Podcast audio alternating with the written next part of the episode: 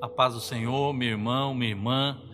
É uma alegria poder estar aqui, é uma maravilhosa oportunidade nós falarmos do Senhor e você poder na sua casa estar reunido. Talvez você esteja sozinho, mas o importante é que o Senhor está com você. Falando com o Senhor, pedindo a Deus orientação, eu pedi ao Senhor uma palavra que falasse aos nossos corações nesse dia. E foi um tema curioso. Eu espero que isso desperte em você essa curiosidade para que você preste atenção no que Deus vai falar conosco nesse dia. O tema dessa pregação, você vai perceber também, mas o tema é: Estás fora de ti. Eu espero que isso seja o motivo de você querer saber o que Deus tem para nós nesse dia. Portanto, abra a sua palavra em Atos dos Apóstolos, no capítulo 12.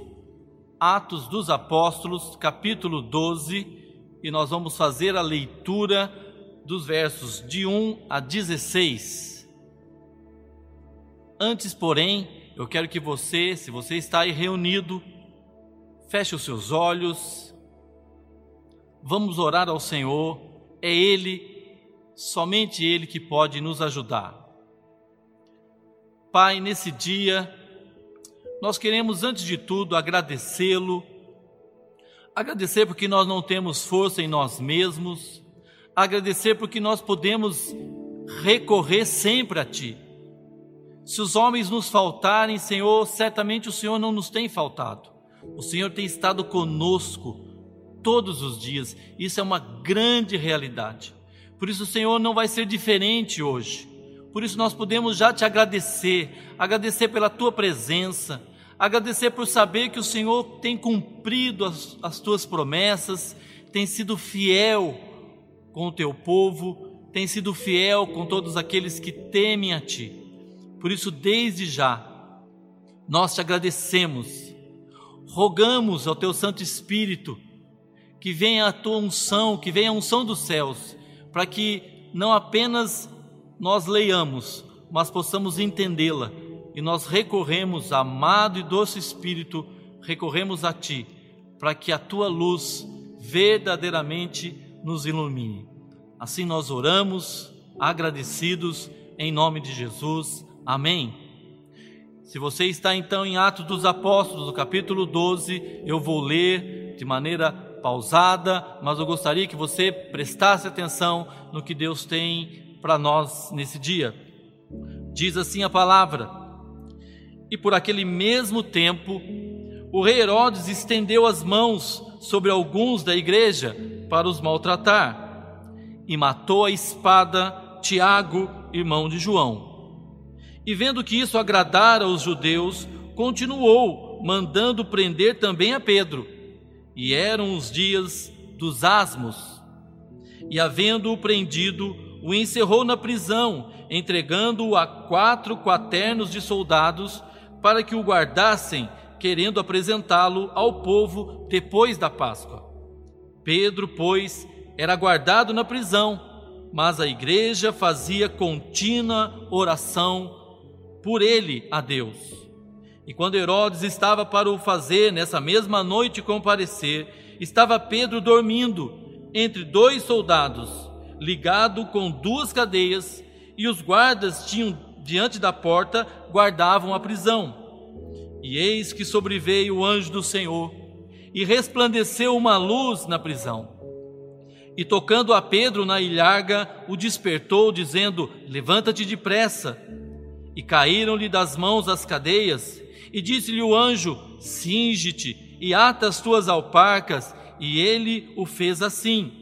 Disse-lhe mais: Lança às costas a tua capa e segue-me. E saindo o seguia, e não sabia que era real o que estava sendo feito pelo anjo, mas cuidava que via alguma visão. E quando passaram a primeira e segunda guarda, chegaram à porta de ferro que dá para a cidade, a qual se lhes abriu por si mesma, e tendo saído, percorreram uma rua, e logo o anjo se apartou dele.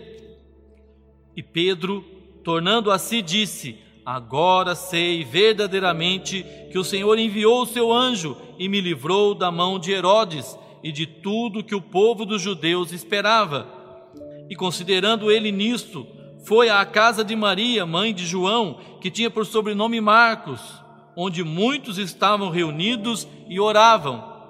E batendo Pedro à porta do pátio, uma menina chamada Rode saiu a escutar. E conhecendo a voz de Pedro, de gozo não abriu a porta, mas correndo para dentro, anunciou que Pedro estava à porta. E disseram-lhe: Estás fora de ti. Mas ela afirmava que assim era. E diziam: É o seu anjo.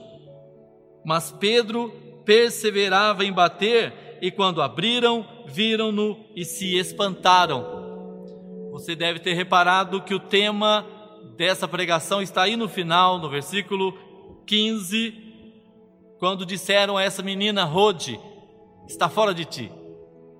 Fui fazer uma pesquisa, esse nome é um nome grego que para nós, se nós fôssemos a portuguesá-lo, ou literalmente disséssemos sobre ele, nós falaríamos que significa roseira. Mas ninguém chama alguém de roseira. Seria, portanto, mais próximo de nós o nome Rosa. Rosa está fora de ti. Mas perceba o que Deus vai falar conosco através desse tema e dessa pregação. O primeiro ponto para nós nesse dia é: tempos difíceis, infelizmente, não são novidades. Veja, tempos difíceis, infelizmente, não são novidades. Você está aí em Atos, capítulo 12. Se você voltar em Atos 11, no versículo 27, Atos 11, no versículo 27, veja o que está acontecendo. E naqueles dias desceram profetas de Jerusalém para Antioquia, e levantando-se um deles, por nome Ágabo, dava a entender pelo Espírito, pelo Espírito Santo, que haveria uma grande fome em todo o mundo. E isso aconteceu no tempo de Cláudio César. E os discípulos determinaram mandar, cada um conforme o que pudesse, socorro aos irmãos que habitavam na Judéia. Meu irmão e minha irmã, não há novidade. O livro de Eclesiastes, no capítulo 1, versos 9 e 10, diz o seguinte: Eclesiastes, capítulo 1, versos 9 e 10, diz o seguinte: O que foi, isso é o que há de ser e o que se fez, isso se tornará a fazer, de modo que nada há novo debaixo do sol. Há alguma coisa de que se possa dizer, vê, isso é novo? Já foi nos séculos passados que foram antes de nós. Não há novidade. Deus novamente não foi pego de surpresa. Deus está no controle de tudo. Deus sabia o que isso ocorreria e não cabe a mim nem a você questioná-lo. Quem é o barro para dizer ao seu Criador o que deveria ser, se fazer? Mas a primeira lição para nós é que não há novidade, Deus está no controle, seja fome, seja peste, seja qualquer tipo de tempestade. E olha o que está acontecendo e por aquele mesmo tempo, foi a primeira parte do versículo que nós lemos de Atos 12, 1. Por aquele mesmo tempo, o que está acontecendo então? Estão passando fome. Tiago, irmão de João, vai ser morto à espada. Pedro vai ser preso. Mas isso tudo não é novidade, isso tudo não espanta a Deus. Pode até nos espantar como homens limitados que somos, mas não a Deus. O segundo ponto que nós tiramos desse texto é que, versículo 3 e 4, quando Pedro é levado preso por 16 soldados, são quatro quaternos, 16 homens são deslocados para levar o homem de Deus preso. Sabe qual é a lição que nós tiramos? Sempre tentarão impedir a obra e os obreiros de Deus De novo, não cabe a mim nem a você perguntarmos a Deus, Senhor, por que o Senhor não livrou a Tiago e já vai e livrou a Pedro? Não cabe a mim nem a você. Deus tem propósito em todas as coisas, mas o fato é que sempre tentarão impedir a obra e os obreiros de Deus. Você já deve ter imaginado aí que Pedro pode ter passado. Foi preso, colocado dentro de uma prisão, e o que ele poderia fazer. Uma outra lição que nós podemos tirar está nos versículos 5 e 6. Vou relembrar o que está no versículo 5 e 6 de Atos 12. Pedro, pois, era guardado na prisão, mas a igreja fazia contínua oração por ele a Deus. Outra lição, meu irmão e minha irmã. Deus, desde o começo, o seu, desde o seu começo, a Igreja de Cristo orava pelos seus e os planos dos inimigos eram frustrados. A Igreja aprendeu com seu fundador, o próprio Cristo, a orar, a clamar. E se Herodes já estava determinado a fazer ou matar a Pedro, ou então deixá-lo encerrado nas cadeias. Ele esqueceu que a igreja, ou nem sabia que a igreja continuava orando, e a igreja vai ter vitória. Herodes vai ser desbaratado, porque ele vai dizer assim no versículo 6: E quando Herodes estava para o fazer, nessa mesma noite comparecer, ou seja, ele estava determinado a fazer. O problema é que ele não sabia que Deus estava no controle de tudo. Aqui eu abro um parênteses. Em hipótese nenhuma eu vou julgar a Pedro e dizer a Pedro: Pedro, você estava dormindo. Mas pense bem, meu irmão minha irmã, olha a situação de Pedro. Estavam num tempo de fome. Tiago foi morto à espada e ele estava preso, nada mais, nada menos, com quatro soldados dois do seu lado, dois na frente da prisão. Ele estava dormindo. E Deus falou comigo nesse texto. E Deus me lembrou um salmo, verso Salmo 4, verso 8, que você talvez conheça e que diz assim: Em paz também me deitarei e dormirei, porque só tu, Senhor, me fazes habitar em segurança. Como eu disse, eu não vou julgar a Pedro. Talvez ele nem tenha lembrado desse salmo, ou então ele lembrou, ou então ele confiava que de alguma maneira Deus o iria libertar. Eu quero dizer para você nesse dia, você e eu podemos deitar tranquilos, porque o Senhor é a nossa segurança. O Senhor é o que nos guarda. Por isso, meu irmão, não cabe a nós a ansiedade, não cabe a nós a depressão, não. Nós podemos crer no Senhor e podemos nos deitar e dormir, porque o Senhor nos guarda. Mais uma lição a partir do verso 7 de Atos 12. O livramento do Senhor sempre vem, mas nós não podemos ficar da mesma forma. Olha o versículo 7 e 8 de que nós lemos: E eis que sobreveio o anjo do Senhor, e resplandeceu uma luz na prisão, e tocando a Pedro na ilharga, o despertou, dizendo: Levanta-te depressa. E caíram-lhe das mãos as cadeias, e disse-lhe o anjo: Singe-te e ata as tuas alpacas. E ele o fez assim. Disse-lhe mais: Lança as costas a tua capa e segue-me. Você não acha interessante?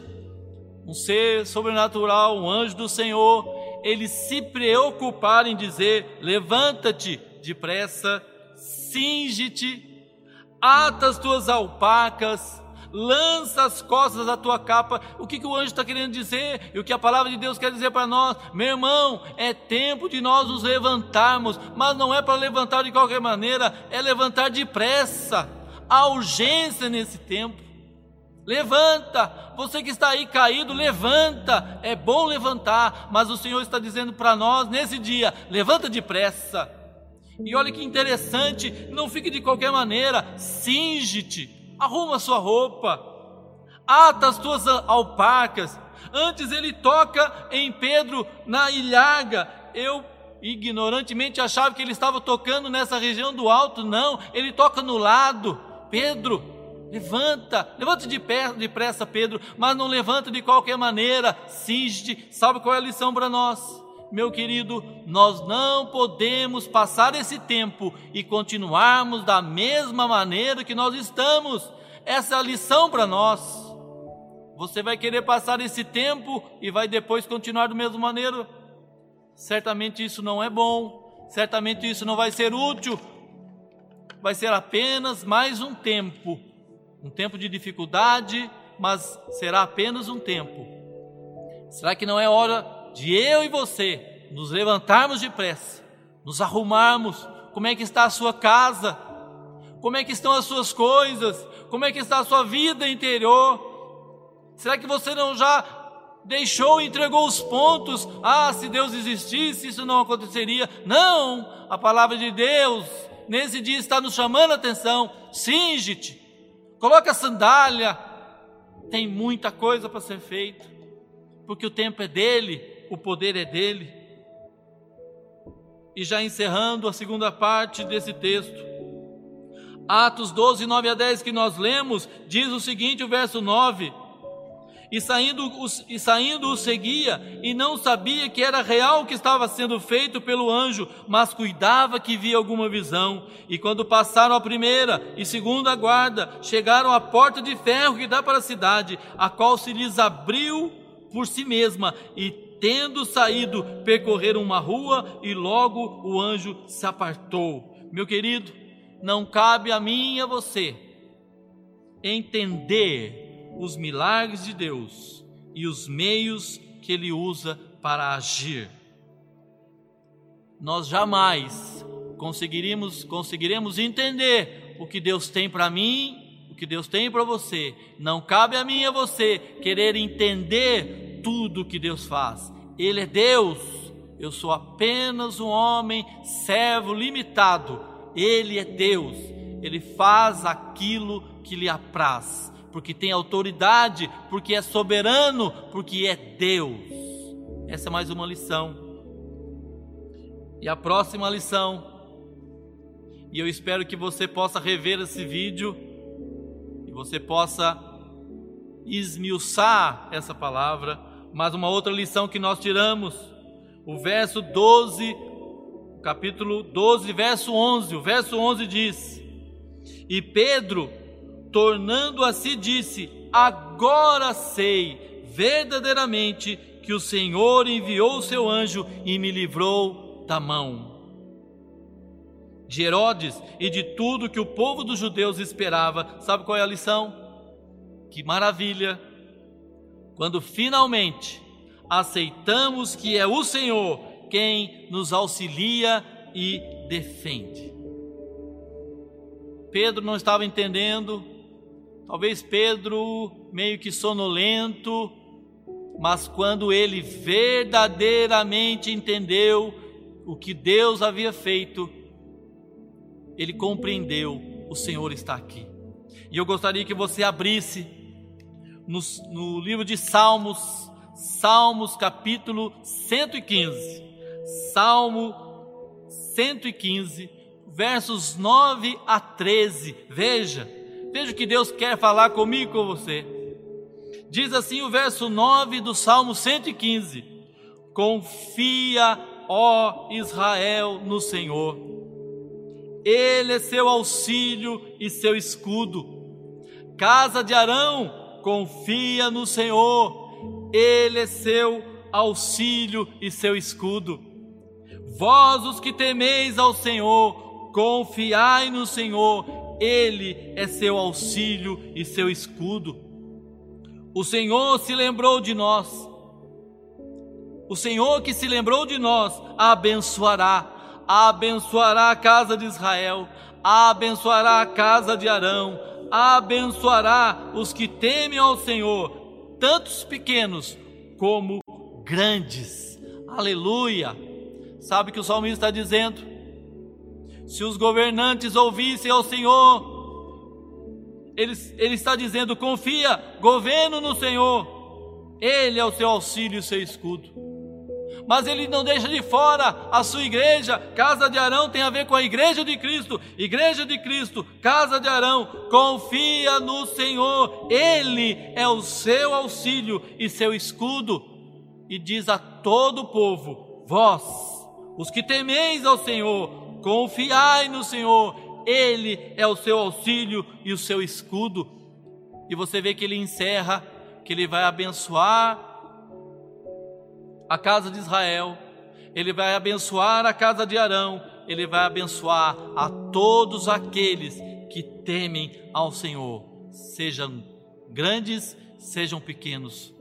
Que maravilha é quando nós entendemos, quando nós aceitamos que é o Senhor e que é do Senhor que vem o nosso auxílio e a nossa defesa. Encerrando, eu gostaria que você, como eu ouvi essa semana inteira essas perguntas, e talvez você comece a entender como que Rode pode ter ficado. Uma menina, uma serva, alguém que estava ali para abrir a porta, Possivelmente ela só abria a porta quando os seus senhores o mandavam. Ela estava tão, ali, tão alegre, ela ouvira a voz de Pedro. Ela tinha visto que a igreja estava orando. Meu irmão, você não acha interessante que a igreja estava orando? Que Pedro, inclusive, quando é liberto, ele vai à casa de Maria, mãe de João Marcos, porque eles estavam orando. Mas quantas vezes, mesmo orando, a dúvida bate no nosso coração nós esquecemos o que Deus pode fazer. E a pergunta para nós nesse dia: como está a nossa fé? Você está orando? Como está a sua fé? Quais vozes nós estamos ouvindo? Nesses dias nós estamos ouvindo tantas vozes nós estamos ouvindo tanta gente falar, e sabe por que, que eles querem falar? Porque eles querem descobrir o futuro, mas o futuro ao Senhor pertence. Que voz nós estamos ouvindo? É a voz do Senhor, é a voz da Sua palavra, e por isso que muitas vezes nós ficamos inquietos, porque nós estamos ouvindo tantas pessoas mas é a voz do Senhor quem nos vai tranquilizar, é Ele que nos traz paz em meio a toda tormenta. E a última pergunta: será que não é que não estamos tentando entender as ações de Deus? Será que você não está aí na sua cabeça tentando adivinhar o que Deus vai fazer? Talvez como Pedro, talvez Pedro possa até ter dormido porque ele falou bem, estamos passando fome no mundo inteiro. Tiago foi morto, eu estou aqui preso. Bem, é, é, isso é o fim, mas o fato é que o controle está nas mãos de Deus. Não caberia a Pedro, não cabe a mim nem a você tentarmos entender o que Deus quer fazer. Seja feita conforme a vontade dele. Por isso que eu e você podemos nos tranquilizar, por isso que eu e você podemos dizer sim, Senhor, eu aceito que o Senhor seja o meu auxílio, o meu escudo, a minha defesa. Sim, Senhor, eu aceito. Senhor, eu não estou entendendo, eu não estou compreendendo, mas nesse momento, Senhor, eu não quero questioná-lo. Eu quero dizer: sim, Senhor, seja feita conforme a tua vontade. Eu quero ouvir a tua voz. Eu quero dizer: sim, verdadeiramente o Senhor agiu em meu favor. Se você pode, feche os seus olhos aí onde você está. Vamos orar ao Senhor e dizer: Pai, amado de Israel, nós reconhecemos que muitas vezes temos ouvido aquela voz: estás fora de ti. Há outras versões que dizem: você está maluca. Rode, você está maluca. Quantas vezes há vozes dizendo: você está fora de si. Como não agir? Como não fazer? mas, Senhor, nós queremos ouvir a tua voz. E queremos nesse dia que as escamas dos nossos olhos e dos nossos ouvidos caiam, para que nós ouçamos apenas uma voz, e é a tua voz dizendo: Confia, ó Israel, no Senhor. Ele é seu auxílio e o seu escudo. Que nesse dia, Senhor, a tua voz sobreponha a todas as vozes e possamos definitivamente descansar em Ti. Por isso, Senhor, nós te glorificamos, nós te louvamos. Eu agradeço por essa maravilhosa oportunidade. Eu já te louvo, Senhor, por essa comunidade Sieb. Eu te louvo pelos pastores, pelo, pelo pastor José Luiz, pelo pastor Reginaldo, pelo pastor Paulo, pelo pastor Helder, pelos irmãos que estão aqui nos auxiliando, Senhor, a gravar. Pai, ser conosco e ser exaltado antes de tudo. Nós te louvamos, agradecidos, em nome de Jesus. Amém. Glória a Deus. A paz do Senhor, minha irmã, minha irmã, meu irmão.